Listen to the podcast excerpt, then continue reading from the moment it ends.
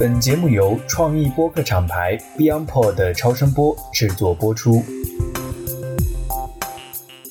大家好，我是直立行走的锤总。这一期呢，是我继十大师之后又请来了另一位大师。这位大师非常的特别，大家也可以看我们这个标题，我说“姑娘借一步说话”。她是一个非常温文尔雅的一个年轻的女子。但是呢，没想到 是在紫微斗数、风水、盲派、命理等等各方面都已经颇有研究，包括曾经为一些珠宝的品牌担任过首席的导师这样身份的一个女孩子。所以呢，我今天就很荣幸的请到了菲菲老师，非常非常荣幸能够跟锤总结缘，然后跟我们的直立行走结缘。对，您听我这节目的名字“直立行走”，一听就是想搞点进化论呀什么的。是的，是的，是的，研究跟我们人相关的一个东西。对对对，人性。嗯嗯嗯。刚才还忘记说了一点，就是菲菲老师自己大学学习的专业啊，对，本硕都是心理学。哦，本硕都是心理学。对，西方心理学是吧？对对对。啊，所以大家想想，一位女硕士，然后从事着珠宝行业，但是呢。这个会玄学，对对对，就是大家很难会去想象说，你读书读到研究生了，你咋还在搞这些东西。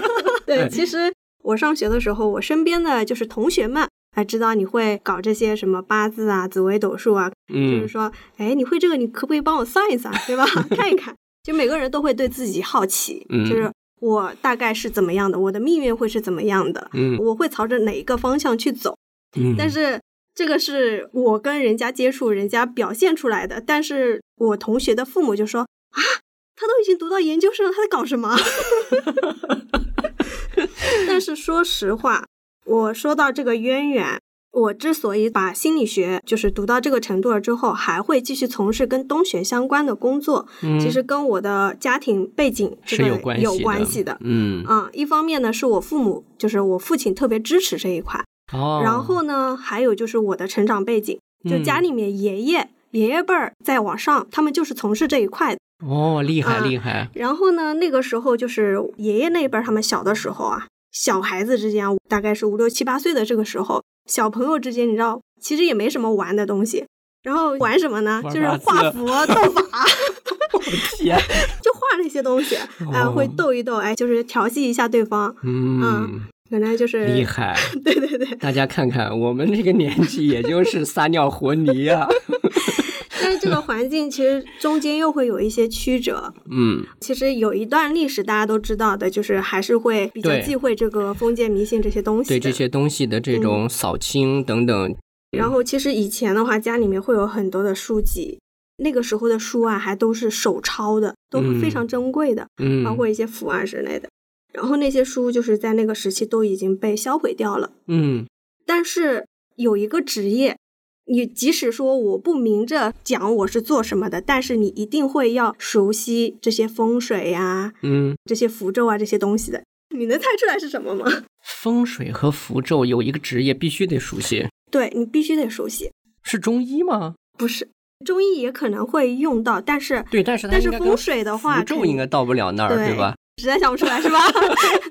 就是木匠哦，因为其实村镇里盖房子的人，对，就是其实六七十年代啊，那个时候其实瓦房都很少，大部分的房子都是木质结构的，嗯，对吧？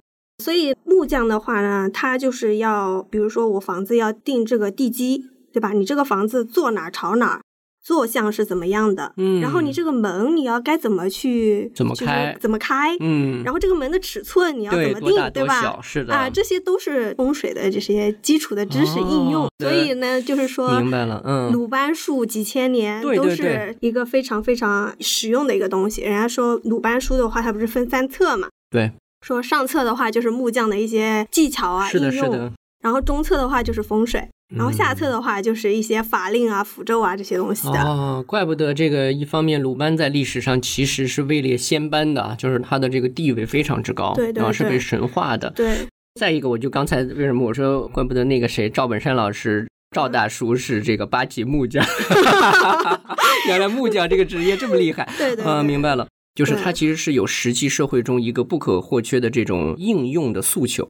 它是一个民间的科学，实用科学，对，所以呢，它必须被有一定程度上的保留下来。是的。嗯，但是您的父亲这一辈就没有去学习、这个，没有了，没有了，因为其实那个特殊的文化那个阶段就是断档了断档了。嗯然后我其实是对心理学是特别感兴趣，与其说是心理学，就是我喜欢研究跟人相关的东西。嗯，这个跟我们的 锤总是有这个跟太好了，臭味相投，对对对对对，然后就是当时我们上初高中的时候，其实像 TVB 之类的这种剧集还都是蛮吸引人的。就是嗯很多人就是他的一个职业选择都是受到这种 TVB 啊这种剧集的一个影响，是吧？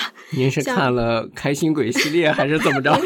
是那个什么心理追凶啊，还有哦啊，，还有抱歉，咱们明显是两个时代的人，我还在这开心心鬼呢。还独行神探这些。OK OK，呃，其实也都是很经典的。这些剧里面就是心理医生啊，他会应用这种心理学的知识去研究人的一些行为，然后去嗯解决人的一些问题，拆解啊人性。对，嗯比如说一些危机干预之类的，觉得这个职业就很有价值、有意义，既能帮嗯助到别人，也能够就是在这个过程当中去提升自己嘛。嗯所以当时就觉得这个职业很不错，就一直嗯想学心理学。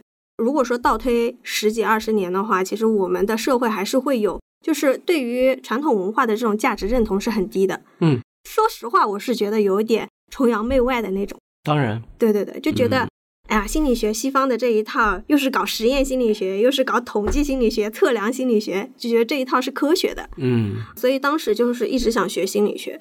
然后到什么时候，我父亲就是有一点施加压力让我改了，就是到我考研的时候，嗯我爸就说：“你学这个没用，你不如去搞东玄的这一套。”然后其实我不是特别想忤逆我父亲的，他的建议我也是听进去的，嗯因为我父亲他身边也有一些朋友是台湾人啊啊、其实台湾的话，他对本土文化就是传统文化保留的还蛮多的。当然，当然，对对对包括说，其实，在您非常熟悉的像这个很专业的紫微斗数方面，当年这个解放战争结束之后，整个这个国民党的政权迁往嗯台湾，其实也有挟持走了吧，可以算是是吧？一批在这些方面有造诣和积累的一些，包括说龙虎山的那个天师啊什么对都被带走了，一些大师级的人物，对。所以其实也在当地的一种传统氛围之下啊，嗯。有了自己生根发芽的这个过程了嘛。是的是的。嗯。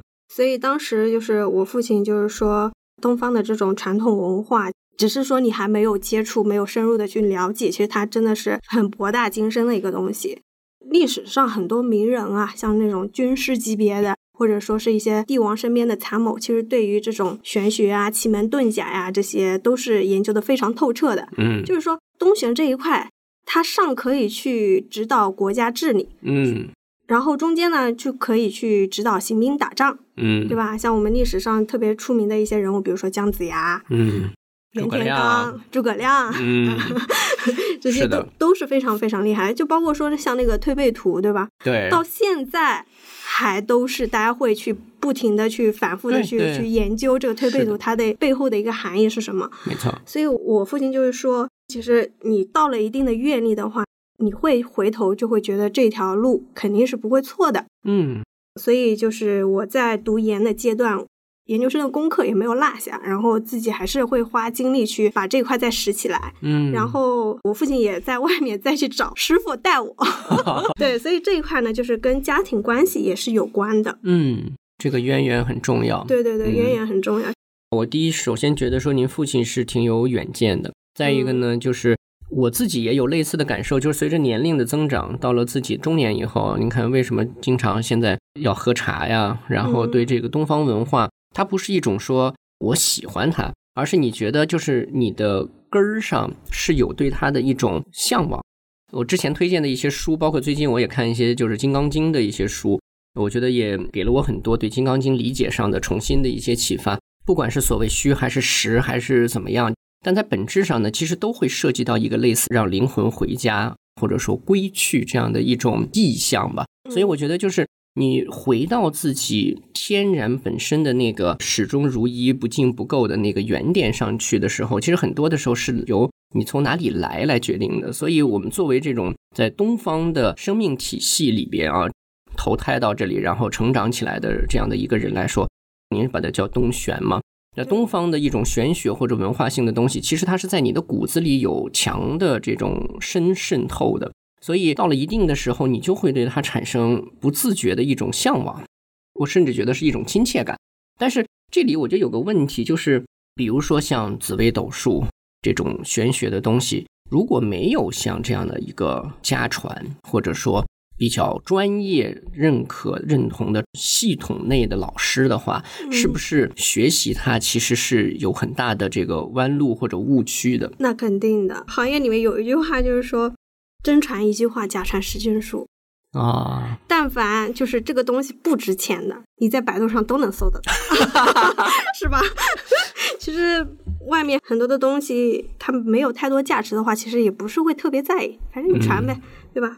我稍微点点你，你可能哎，这个东西就想通了。但是如果说我不点你的话，你哪怕就是学个半辈子，你可能就会来一个啊，这个是假的，嗯，对吧？对对对。对，所以有的时候，其实我们这个东西呢，都是看机缘的，嗯啊。所以有句话叫“天不润无根之草，嗯，法不渡无缘之人”。嗯，说得好，说得好。对，其实有的时候我们在这个行业里面也会有这种现状嘛，就是说。鱼龙混杂太多了，嗯，你没有办法去辨别对方的这个真实的实力。是啊，对我今儿早上我手机里这朋友圈广告还发了一个尾号叉叉叉叉的学员，您的这个十八块八的周易课 已到账。现在这个行业里面会有各种运营的套路，其实你现在科技发达了，嗯，你只要输入一个你的生辰，对吧？它其实有那个什么软件啊、分析啊，其实都是通用的话术。你是什么日主，然后你是什么性格，怎么怎么样？但是有一些东西就是人算不如天算啊。其实我们有的时候，特别是这种命理的东西，它算的时候，一方面来源于经验，这个是基础，是你在学的这个路上，你的已经学到了一些阵法。嗯，一方面其实也来源于灵感之类的东西。其实这个还是蛮玄的。嗯，太棒了。其实这个跟您自己学的这个，咱们说现在在，包括我觉得很多年轻人也都有很大的兴趣想去学习，甚至从事的这个心理学，我觉得也是很相似的。就是一方面，它是一种对人的一种经验总结，对吧？包括说跟生理医学啊、跟神经学等等的一种关联，他得去研究说一个能量、一种所谓的想法、一个思、一个见是怎么样在人体中形成并去转化。另外一个层面就是您说的，它其实要有灵感的。对我昨天晚上我还在跟我妻子吃饭聊天的时候，就是因为每年我会去九华山拜一拜。我说你想象这个菩萨有多伟大，就是他每天得面对无数的人跪在他面前求他，有各种的烦闷、痛苦、想得到的东西都在他面前呈现。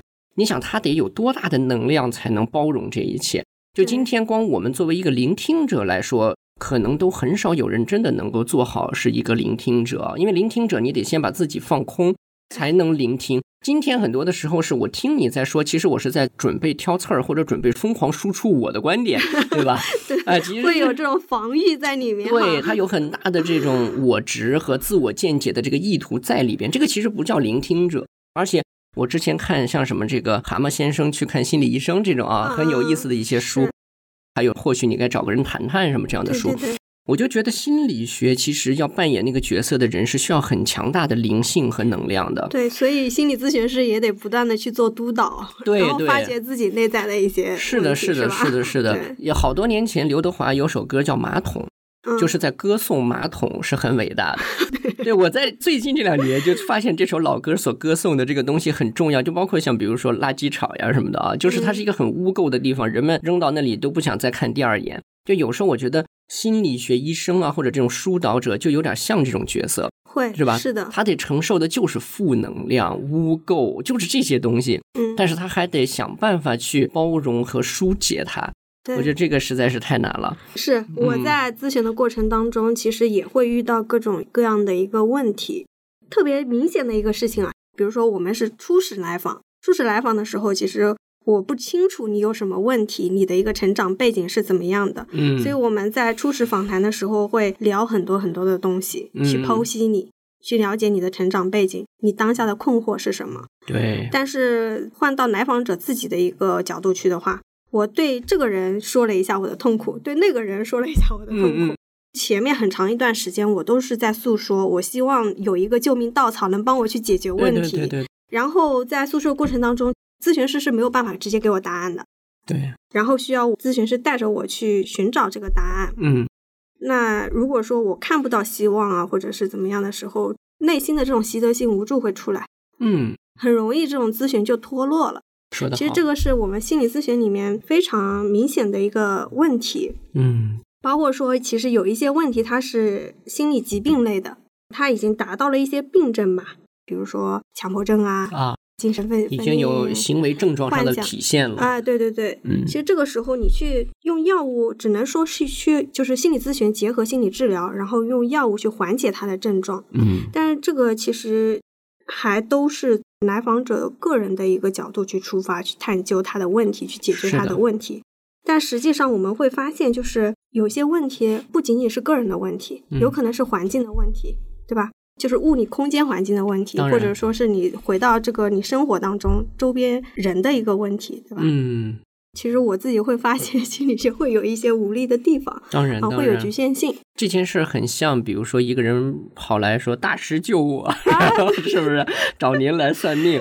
然后说支个招吧，接下来怎么办？其实我觉得从占卜者的角度来说，第一，他有在信息上的选择的一个考量问题，对吧？嗯就是有些信息要不要告诉你，告诉你了之后，你是不是真的能以正确的方式理解它？对对对，第二呢，就是您刚才说的这个，说那个治疗或者那个东西就像断裂了，掉下来了。我觉得这个是很有意义的一个点，就是人跟人之间的那个 link，它的那个 chemistry 那种能量的关联，嗯包括说从信任和知道说这个人能帮我的那种感受上，它就脱落了。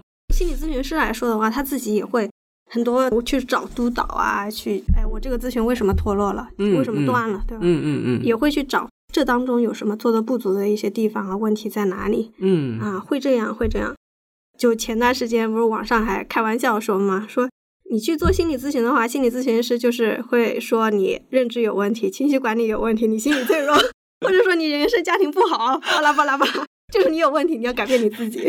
对但是我们东方玄学的这些风水师啊之类的，就会说，哎，是你家里面门不好，窗不好，门口那棵树不好，树不好，呃哪里哪里不好，嗯房子反正不会缺了个角。不会说怪你，嗯，所以就是这虽然说是一个笑话，嗯但是也会体现出其实东玄这一块他考虑的因素，他会综合去考虑，嗯它会去考虑环境，嗯考虑人际，考虑嗯各个方面，对吧？是的，回到渊源这一块，还有一个人对我的这个影响嗯会非常的深刻。这个是一个台湾的心理学教授，哦，他是东平教育大学的心理学副教授，叫张丽丽，他是专门研究心理剧这一块的。我跟他就是有一段交往嘛，嗯，他是来到我们学校去做那个访问访问，就是带老师做培训的。哦，我当时有一个心理案例，但是这个案例也不是特别方便公开去讲，因为我们还是有咨询伦理的嘛没。问题。然后当时我就跟他去探讨这个案例的问题，请教他能能不能支支招。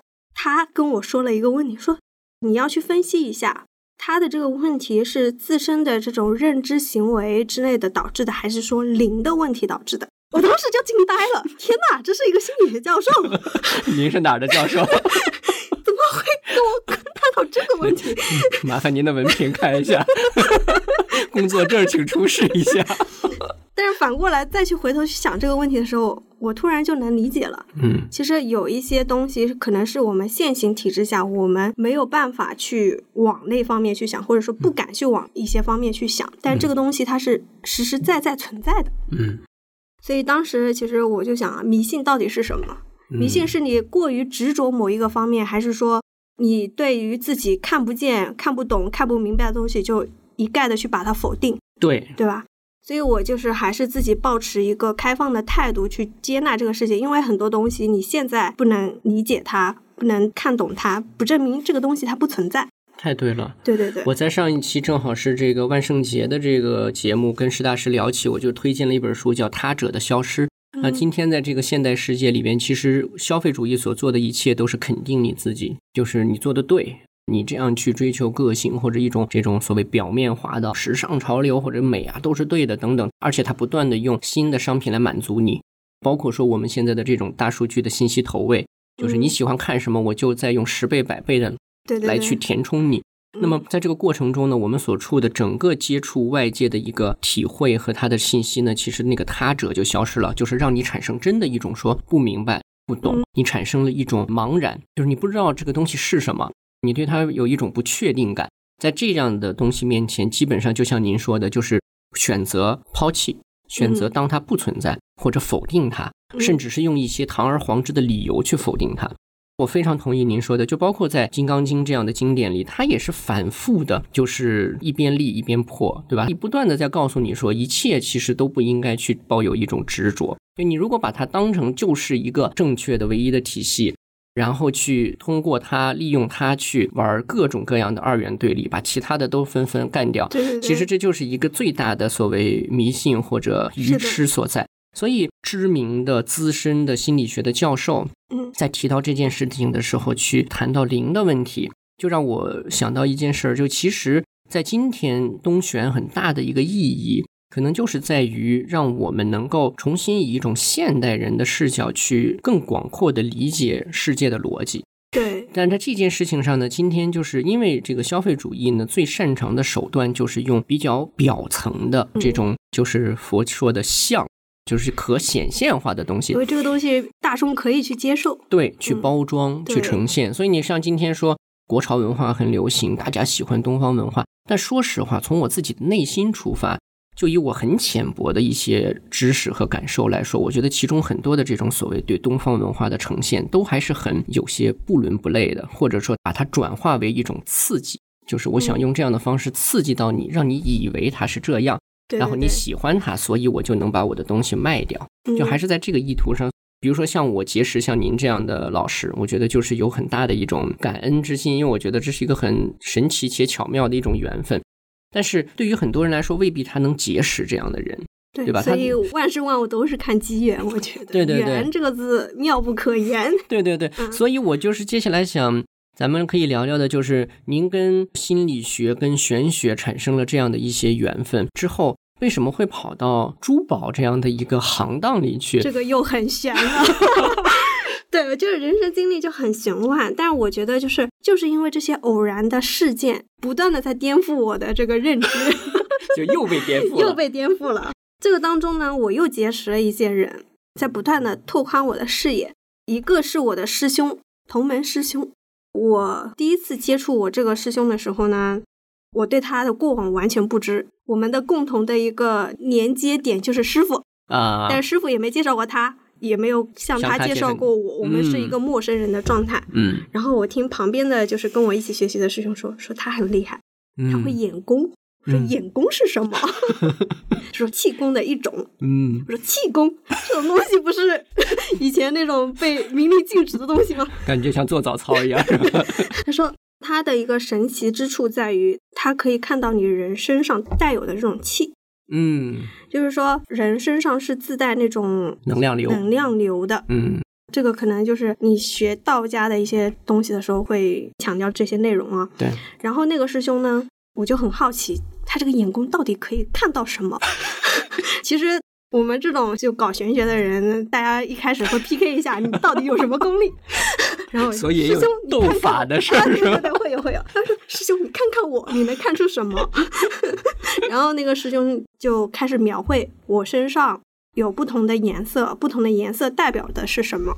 然后他说：“我头顶上就这个地方，嗯，有一团灰色、褐色的那种气，嗯。”然后说我腰上有一个绿色的气体，嗯，然后就不同的气，它是代表人的这个状态是不一样的，嗯，就是像这种泛暗褐色的啊、灰色的这种，代表你身上有旧伤，哦，那像这个腰上呢，就是代表新的这种新伤，新的创伤，新的创伤。我说哇，太深了，我头顶上小时候摔破了，啊，这边有一个旧疤，嗯，你看一般是都是看不出来的哈，是看不出来的。然后腰上确实有新伤，就是一直喊，一直腰疼，然后吃中药啊，吃西药啊都没用。嗯，好牛啊！这位师兄什么时候来聊聊？师兄在广东，太厉害了，这个，嗯，对，其实他也有很多，啊，这叫眼功，对，眼功，它是后天的，是可以练的，可以训练。对，他其实就是道啊、法呀这些相关的东西。那我就想，哎，你这个眼功的话，就看看气吗？那还有其他的什么应用方法呢？你也是蛮好奇的。因为其实我自己就像您说的嘛，其实一开始的时候会带着各种各样的问题去深挖对方，对吧？这个是人的本性，这个是人的本性。然后新晋小师妹，然后后来就是他再去挖掘师兄这个功夫还能有什么样的一个实际应用嘛？嗯比如说可以去看风水。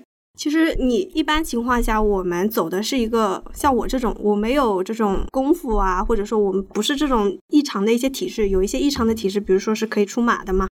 像我这种的话，其实我是很明白，我是没有这些的。然后出马是什么？就是出马仙儿，东北的出马仙儿，哦，出马仙就就比如说狐啊、蟒啊这些，嗯然后嗯上升啊，你可以有一些功力去看到一些，明白明白，就是不同时空的东西对吧？个这个叫召唤，哎，对对，差不多是这个意思。嗯。然后他说可以用这个来看风水，嗯，就是说像我这种是走树的道路的，那我可能就是风水的话，用比如说八宅啊、金锁玉关啊、悬空啊这种，就是就像做数学题一样的一个东西，对吧？用的大数据是拉普拉斯方程，对嗯。对对，但 他的话，其实就走到一个房子，他就可以直接看气哦啊，你哪里不好哪里不好，它是可以通过这种气的颜色去分辨的。比如说这个，厉害，他就是很直观了，很直观。嗯所以呢，就直接是印象主义了，反正他该学的他也都学，这太厉害了。嗯，是很厉害。就是这个呢，也是对我的一个思想的一个冲击吧。嗯，就是说，万事万物它都是有能量的。的确，我们人身上有能量，那珠宝的话，它其实也是有能量的。嗯这个是第一个对我有改变的一个机缘一个机缘。第二个机缘呢，是我老家的一个非常抱歉，此处菲菲老师老家的神奇故事不适合向公众开放，因此被删除，请谅解。这个事情呢，对于我的一个认知还是会有冲击的。就是当然，嗯，这对谁都有冲击啊！所以是就是我对于我都觉得我这节目该换 logo 了。就是其实这个世界真的有很多东西，你是远比我们肉眼看到的更加复杂的。当然，当然，包括说我后来就是学心理学的过程当中，也会去想啊，就是因为我们心理学里面有一个色觉理论嘛，就是说你的这个视网膜它是有特定的一个色素，你只会对特定的一些光波能够嗯感知到，滤波器，对滤波器。然后呢，其实这个就是一个正态分布，大部分的人都在这个正态分布里面，但是你嗯不能排除有另外一部分的人，他是在正态分布之外的，嗯他可能就会有一些功能啊什么，他就可以看到一些正常人没有办法看到的一些事情。嗯嗯，这个是对我影响比较大的一个事情。然后后来就是有事儿去找他，身上佩戴了那个开过光的这种珠宝吊坠，嗯，是佛牌，佛牌，其实是中国的这种中国的佛啊、牌，中国的弥勒佛。嗯。像我是属于就是各个地方都走的，比如说普陀山啊、九华山啊，各种地方都走的，嗯。所以就每一次去的时候都会习惯性的把自己带的这种珠宝啊之类的放到那个上面去。嗯。然后其实那个时候去找他的时候是冬天嘛，嗯。这个吊坠什么的是放在衣服里面的，嗯，他竟然就可以感受到这个东西的能量，感受到你带了，带的东西的能量，嗯。他知道我是去哪儿去拜了的，就是连哪里都能说出来。就是在他的眼中看到的就是您胸前挂了一串高铁票，是吧？就是行程轨迹啊，你去哪儿干了什么什么，二零二二年菲菲老师的旅行地图，厉害，对，所以就是这个气呀、其实这个气的这种东西呢，对于常人来说是看不见的，但是，是它是自带这种磁场和能量的。嗯嗯今天跟您聊这个呢，我觉得第一呢就是。更进一步的提升了我对这件事儿的一个敬畏。就之前虽然在节目中，包括我自己跟身边的比较要好的家人朋友，也会经常说这个敬畏之心。包括我自己也因为之前一个居士的一个缘分吧，在我孩子出生之前，让我们两口子就是去读诵和抄写这个《地藏王菩萨经》。我觉得家庭确实会带来很多的渊源，这个渊源是有很多的神奇的能量连接的。就我自己的家里原来就是有一位我的这个人生的榜样，我的五舅舅，他就是一个大孝子，非常孝敬老人。所以呢，我就觉得其实《地藏王菩萨经》里边所讲的，它很大程度上呈现的是一种孝义，甚至佛门中好像都把它称为孝经。这样的一种说法，所以就结下了这个缘分。但是今天跟您听了这些东西之后呢，我所加强的地方是对人的一种感知事物的有限性。对，应该要抱有一个非常正确的态度，一切严肃的去看待它。我觉得这个可能对接下来这几十年甚至上百年的这个人类发展来说都很重要。就今天，如果大家处在一个年轻的，然后正是人生的一个像中青年啊这个重要的核心发展期的话。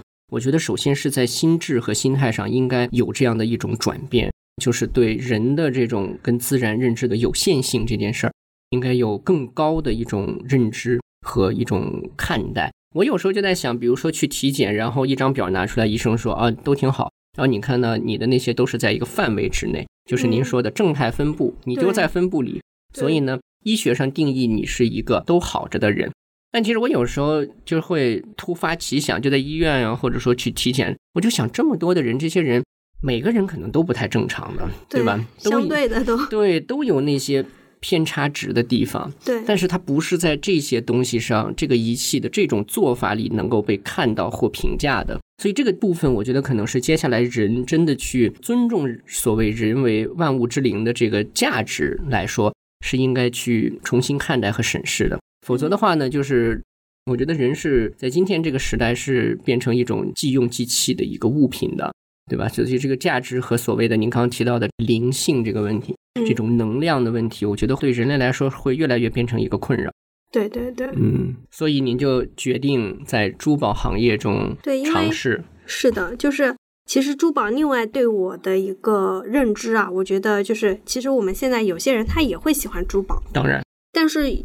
那个局限于说我是个人的一个喜好，视觉上面的一个偏好。我今天想这样打扮自己，我那样去打扮自己。对，我说的风水嘛，它既可以说是我们居住的这种环境、家居环境、办公环境之类的。其实我们人你自身就是一个风水。对对对。啊，你的穿着打扮是风水。嗯。你佩戴的这种珠宝啊，包括说给人的这种印象，包括说珠宝所带的这种能量场，嗯，其实都是风水。所以珠宝行业其实是装修业，也可以这么说。这具肉身就是这辈子所寄宿的一个屋子嘛，嗯，是吧？是。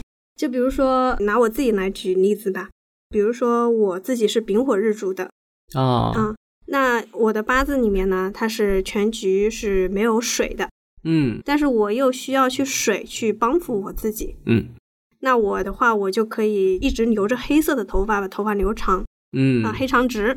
因为黑长直的话，它其实黑色它就是水，嗯，对吧？对，其实这个不要去染发，不要去染发，你可以把头发去养护好。OK，其实这个就是水在我身上的这种能量场。嗯，同时我也可以去佩戴一些黑色系的一些珠宝啊，对吧？黑曜石、黑曜石之类的啊，都可以。嗯，其实这个呢也是一种能量场。就是根据你自身的一个需求去如何打扮自己，嗯，因为其实说真的，我们都说要爱自己，爱自己，怎么去爱自己，对吧？其实怎么样去打扮自己啊，怎么样去让自己去取悦自己，其实这些都是一些道理啊，就是或者说是一些生活中的技巧。所以呢，就是珠宝这个行业是这样。另外呢，其实珠宝呢，其实与其说是珠宝，我们会把它称之为是福宝。福宝，嗯，福宝，因为其实我们福寿的福，哎，福气的福，嗯。嗯，其实这个东西呢，就是说中国人也是喜欢图吉利的，对，更何况我们的这种珠宝呢，它是经过一系列的这种衣柜，就是说我们去给它做开光，嗯，去做这种能量的加持在里面，嗯。啊，其实这个通过我们之前的这个案例，其实也知道了，就是我们做的这些事情，它不是说我只是做一个表面的文章。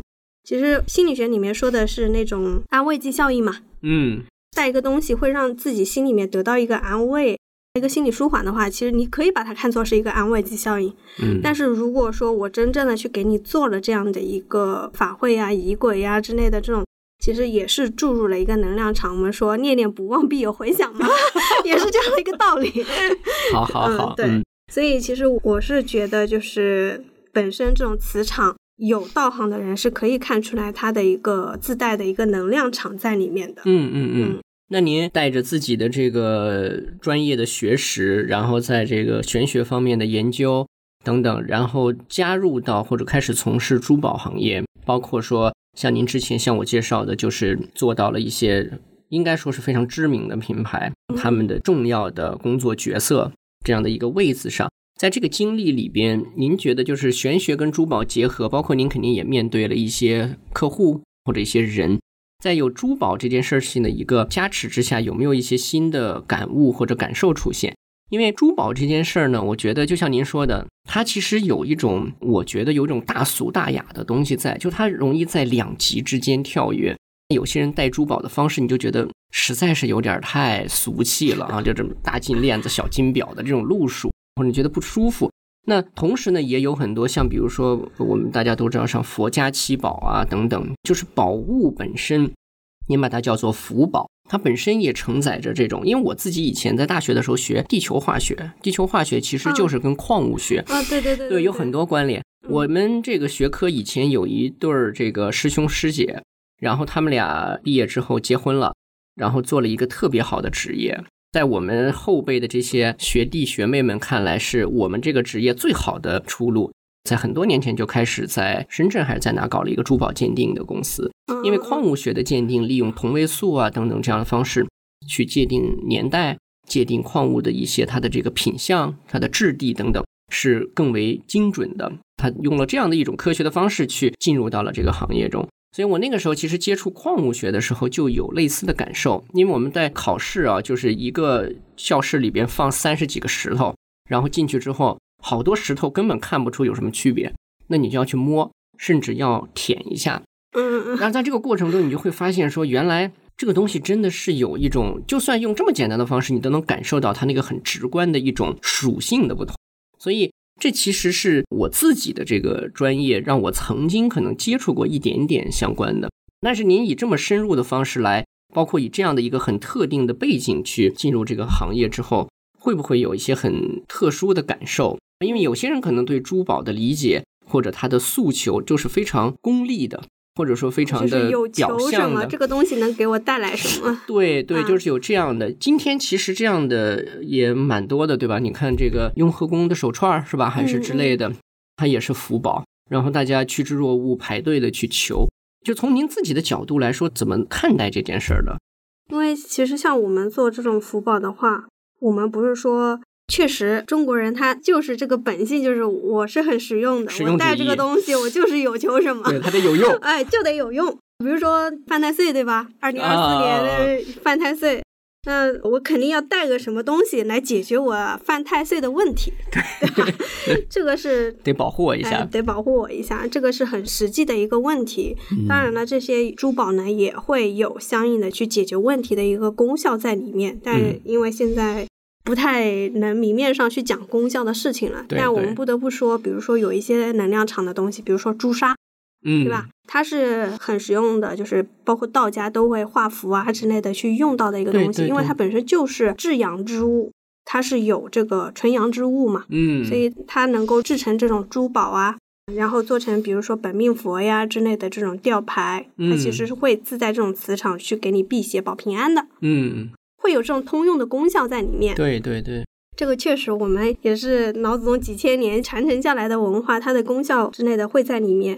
另外的话，其实我们还是会结合每一个人的一个生辰八字之类的东西，去给你去做一个定制化的服务。嗯，因为其实每个人的命运都是不一样的，包括说你同样的一个八字，对吧？你所经历的这个人啊、环境啊什么的都会不一样。嗯，那其实。可能有一些人，我戴个大金链子，戴个什么大手表啊，就很俗。但是其实我们会另外去为客户去做一个定制化的这种服务，这样的。嗯，因为你每个人八字不一样，磁场不一样，你所需要的东西是不一样的。嗯，所以我们就后面的话会有这种定制化的服务在里面。你需要佩戴什么样的珠宝，给你制成什么样的？你是需要手链啊，还是吊坠呀？需要什么样的水晶啊，绿幽灵啊，还是这种黄水晶啊、发晶啊之类的，就是这种定制化类的，会根据你的这个八字的情况去做服务的。哦，这个太厉害了。对，其实每个人的能量场都是不一样的。就比如说现在我们来说这个许家印的一个八字，许家印的话，它其实是前面三柱它都是土很重的，嗯，所以他的这种八字是极具不稳定性的。所以你会看到他的人生也是一个大起大落的嘛。嗯，如果说换一个角度去说，你是希望自己的人生是种大起大落的呢，还是说平平淡淡，我没有这种四平八稳 四平八稳的？这个也是看个人的一个抉择。同意同意。我觉得这个话题接下来有机会可以请菲菲老师，我们一起展开更多，专门来讲一讲。因为我觉得我自己就很浅显的这个瞎琢磨，就看一些玄学的书，包括说像地天岁啊等等这样的命理学的书。其实我自己的最大的感受就是，每一种人生说哇这个格局特别好，这个运特别棒，其实这只是一种概念上的，就是说它特别好。嗯但其实这个人，你要是从他的生活的经历来说的话，他可能有很多不为人知的痛苦和巨大的一种折磨啊，存在，对吧？像现在的朋友圈一样，我只在朋友圈里面呈现我光鲜亮丽的一面，哦对对对但是我深夜痛苦，我深夜觉得孤独，我流眼泪的时候，我。肯定是不会呈现出来的。是的，是的，嗯，其实都是这样，就包括说我们在去马后炮一样的去品别人的八字的时候，可能我们看八字的还好啊，其实这个人好还是不好，还都嗯能去看得出来。嗯，但是有的时候确实就是能呈现出来的，也仅仅只是表面上能看出来的。对对对，一种可显现的。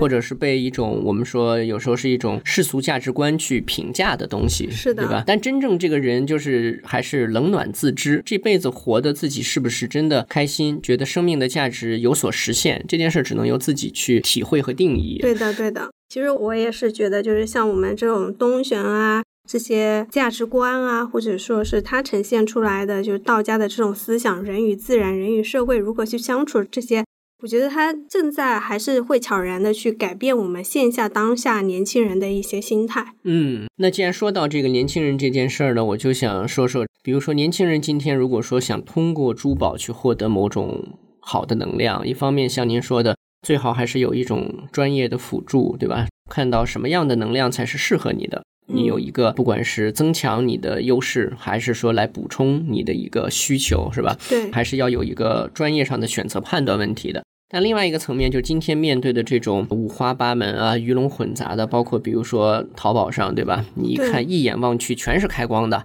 那像这种情况。怎么去有一个合理的判别呢？包括你比如说，我是不是在一些大的寺院排队啊等等，然后请到的这个福宝，它就是所谓有价值或者有作用的，就是在这些方面，我觉得其实对于普罗大众来说，很多时候并没有一个可以去参照或者判断的标准，有时候只能听别人说说，对对 或者说是对对对。所以在我们这个行业里面，就是很多时候嘛，大家还都是靠口碑去吃饭的。嗯，因为这个可不可靠，确实是各凭各良心的。因为网上鱼龙混杂的很多，有些人就是把玄学归类为黑五类，对是赚快钱的。因为其实你说最能赚钱的就是赚别人绝望的钱。说得好，你有求，就比如说一个年轻的小夫妻，他备孕非常焦虑，嗯，那我可能尝试了各种科学的手段，我去试管了，我去代孕了，啊，代孕可能是非法的啊，但是没招，都是没招，都是失嗯败的。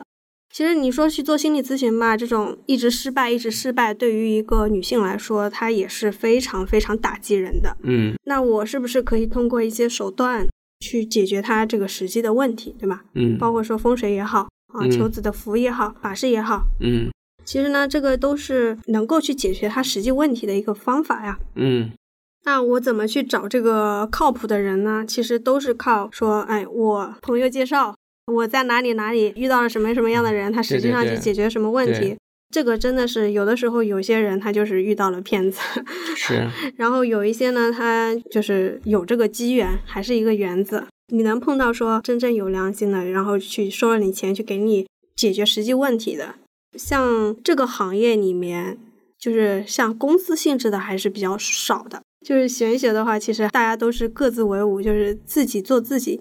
这个人，你有这个能力，你有这个口碑，你就能够自成一个 IP 嘛。对别，人会就是知道你这个人是靠谱的。因为我比较喜欢看历史的东西嘛，就看很多历史书。我有一个很大的感触，就是中国人可能是因为历史太悠久了，就历史的东西太多了，所以有点儿不在意。另外一个呢，就是不太容易成体系，就是在这种系统性上面。当然也因为在上千年的发展过程中啊，有这个存续上面的很多断裂啊等等，所以很多事儿呢，其实变成了一种各家之言，就是有各种各样的逻辑跟方式。造成就是咱们说的这个东玄这件事情呢，就又玄之又玄了，就是它有很多的逻辑思路、解释方式等等。就简单的说，风水的话，它可能还有各种门派，然后可能一个悬空里面，它还分了大悬空、小悬空。一个八宅里面还分了各种八宅。对对，各家之言。是的，会这样，会这样。其实就包括说我学的这些门派里面，一个小的，比如说啊，打个比方。八宅它还有各种派系，然后一个门派里面还有各种争斗啊，师傅疼谁了，把真家伙传给谁了？这个是中国人的一个特性，就是内斗会很多。但是这个东西它又是反复可以去验证的一个东西，就是你可以正向去推理它，你也可以逆向的去等它的一个验证。就时间是检验很多东西的真理嘛？对的，对的。而且呢，我觉得就是可能像您刚才举的这个例子啊，比如说很想要个孩子。或者自己在这几年里面特别迫切的想达成一个什么目的，我觉得可能从人的自身的角度来说，也得有一种劝解自己能够放下一点的这样的一种心态，不能对于某件事情过于执着。对对对，因为我也没事儿拿着自己的八字在那对是吧？我就看看我自己的这种发展历程，我就能感受到，就是其实我在年轻的时候是一个很愤青的人。我在大学的时候，然后学校里边有一些事儿，然后大家在学校里边。跟校领导抗议啊什么的，然后我还大晚上的写大字报，跑去在那贴啊，就是很愤青的一种状态。嗯，我现在回过头去看自己的这个经历的时候，你就会感觉就是，其实是因为对某些事情的看法，第一个太偏执，第二呢就是太迫切了。但是你的人生会告诉你说，有一句话叫“急切而不可得”。你越是切切之心要怎么样的时候，你发现那个东西越是在逗你玩，越在你眼前晃荡，但它就是不让你得到。这种情况是一个很典型的状况，所以我觉得，如果对有些东西过于迫切的时候，其实人可能也需要有一个意识，就是。放下一点儿，就是让自己跟那个迫切之间有一点距离，拉开一点距离。因为我始终觉得这个善缘啊，这个好的缘分啊，它可能是经常是曲线救国的。它经常在一些你不知道的情况下，或者不那么迫切去求他的情况下，他自然出现。就踏破铁鞋无觅，得来全不费功夫。对，蓦然回首，在灯火阑珊处。就我觉得人生经常会跟我们开这种玩笑的。所以玄学里边经常也讲这个嘛，就是你的八字的格局啊，什么有有这种话说什么命不如运是吧？就是你各方面配的都不错，但是你的运的这个过程会有，会对它不让那个能量得以释放。所以呢，你怎么办呢？如果真的是一个对命理啊等等这些东西有比较多了解的人，我觉得他呈现出来的反而不应该是我用什么方法改命，改成我要达成那个目的。而是说我能够比较安然的去接受这件事儿。对对对，其实这个呢，其实也是我们玄学它需要去做的一个事情。因为你玄学的话，不可能说只学命理不学风水，也不可能说只学风水不学命理，它一定是相互交融的。对，一定是先通过你的八字去看你这个事情是可得还是不可得。嗯，因为有很多的时候确实是不必执着于某一个事情。嗯。就比如说，就拿刚刚要孩子的这个事情来说啊，我们肯定是先去判断你命中是否会有。嗯，如果说没有的话，我我觉得我也不会去赚那个昧良心的这个 钱，说哎一定可以。嗯，其实这样子的话也会给别人一个空的希望嘛。嗯，也是很折磨人的一个事情。这个说的太好了。对，嗯，空的希望，空的希望。然后其次的话，我们也是就风水，它也是有可为有不可为的。这其实就说到我们说心理学和东玄这一块，它的一个灵犀在哪里？我就是怎么去把它结合在一起？我是不会去否定我之前的所学，我觉得我所学的东西一定都是有用的。嗯，那其实我们命理的这种工具，八字也好啊，紫微斗数也好啊。它其实就像是我们去找医生看病一样的，医生会用 B 超啊、CT 啊之类的东西，会去给你一个诊断，对吧？你的人生、你的一个走势是怎么样的？大概的一个起伏高低、起伏运势是怎么样的？就像现在有些年轻人，我到底还能不能找到对象？如果说感情对于你来说确实是一个让你很痛苦的事情，你去给他舍弃，把自己的这种精力、能量、时间。花在更有追求意义的事情上面，我觉得这个也不是不可为。嗯所以一定是有一个诊断工具告诉你你的优势在哪里，你的劣势在哪里，哪些东西是你可以争取的，哪些东西是你需要去给他放宽心态。嗯，所以这个呢，是我觉得就是这种命理工具可以做到的一个事情。说得好。这就跟咱们今天一开头聊的事情呢，就贴合起来了。就我觉得从心理学啊，从这种科学，然后一直聊到这里，就是人有的时候特别大的困扰呢，是跟自己对着干嘛。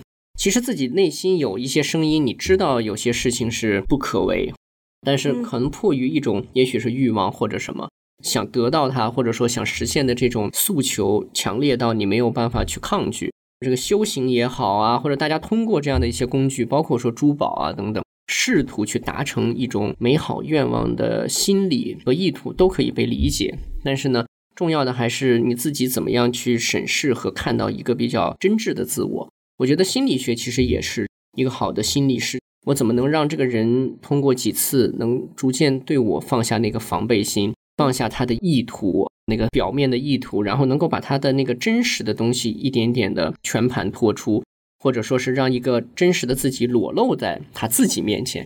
就这件事，其实是一个我觉得是个很伟大的事情。包括我应该说有几年的时间了，我就一直在想，就是其实我个人觉得中国人在终极关怀上面做的是比较糙的。对，确实是。嗯其实我会尝试去做这些事情，就包括说我读研的时候也会做各种这种工作嘛。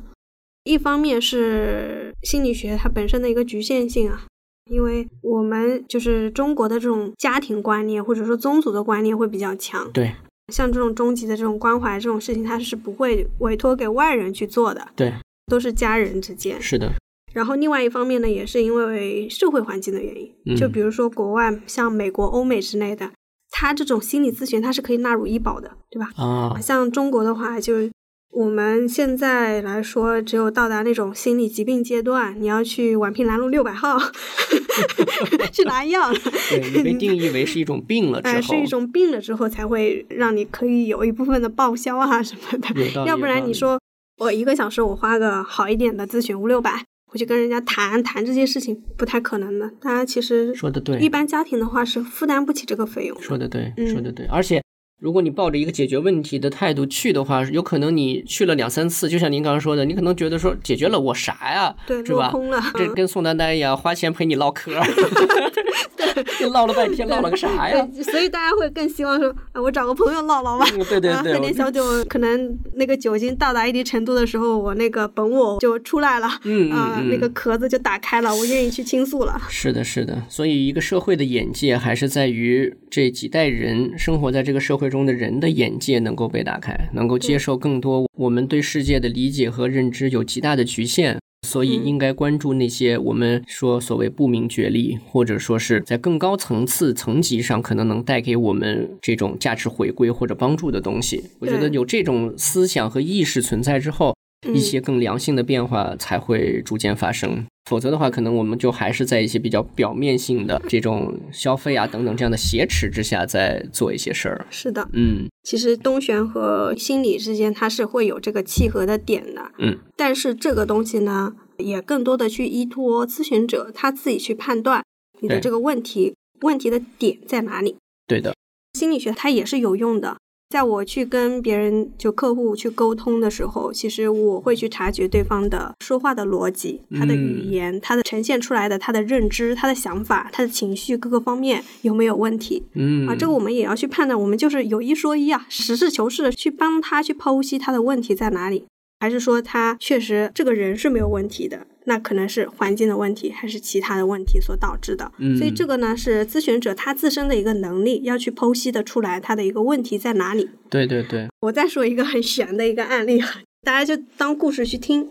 就是有的时候我们有一些人他会焦虑，嗯或者说会梦魇啊，对，会有这种心理问题的。是的，我们会去判断，哎，我们会通过什么他的食欲啊，他的睡眠质量啊，就是根据那个判别的标准去判断他的问题的症状程度，包括说他的一个问题点是属于哪一类的疾病。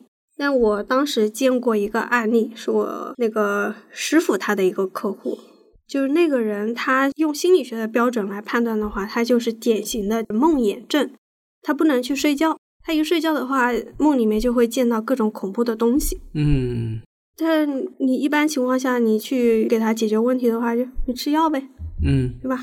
你是不是有什么家庭问题啊，导致你这个压力特别大，导致你的睡眠质量有问题？嗯但是他好像又没有问题。但你看他的肢体语言的时候，他就是头很重，他是这个脖子很僵，他都不能动的那种状态哦，头如果要转向，都是整个身体在啊。对。对对。嗯然后后来，其实我们再去看他的家宅环境的时候，就会知道，其实他自己家里面的风水是有问题的。有一些风水，它就是容易招你睡觉的时候进来的东西。好，睡觉的时候进来的东西，对对对，嗯，就你一睡就开始开 party 了，是吧？是这样，是这样。嗯所以这个就是依托咨询者，就是他自己的一个经验去判断你的问题的点在哪里。嗯，是解决你环境的问题，还是解决你认知的问题？就是住在阿飘夜总会了，是吧？会有这样的，会有这样。明白了，嗯，太好了。所以这个跟菲菲老师要一直聊下去的话，我估计 各种神奇的故事会一一出现。对，所以时间所限吧，我们大概这个今天的主题就到这里。但是呢，我首先非常感谢您，就是愿意来这个节目分享很多东西。啊，我这个人呢，就是判断一个能一起聊天的人有一个特别重要的点，一定要有一种特别强烈的正向的一种能量。我觉得这个东西今天非常的匮乏的，就是在整个这个世界里边都挺匮乏的。所以我觉得我们也希望说能够通过声音和里面的信息，让大家能够意识到这些事儿，包括刚才菲菲老师讲到的，类似像出马仙呀、等等。我觉得有的时候缘分确实是可遇不可求的，所以在自己有些追求或者说试图解决一些问题的时候，一方面就是可能不必过于迫切，有时候有些好的缘分是需要等待的。